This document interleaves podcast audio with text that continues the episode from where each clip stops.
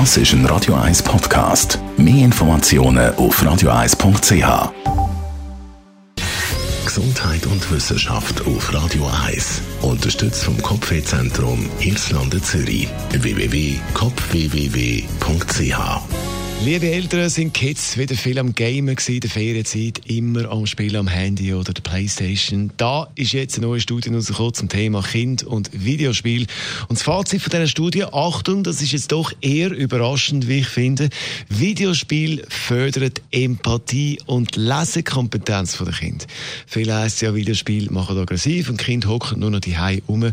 Für die Sozialkompetenz ist das nicht gut. Aber in dieser englischen Studie geht es jetzt also um die positiven Aspekte Thema Kind und Videospiel.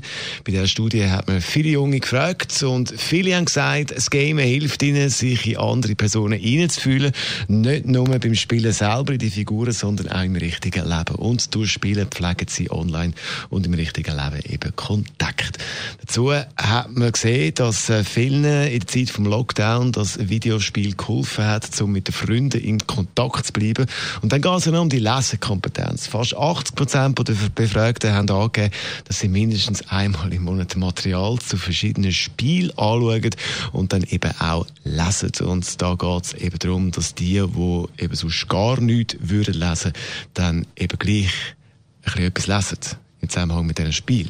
Natürlich wäre ein Buch immer noch besser und wertvoller, aber immerhin besser als nichts. Radio Das ist ein Radio 1 Podcast. Mehr Informationen auf radio1.ch.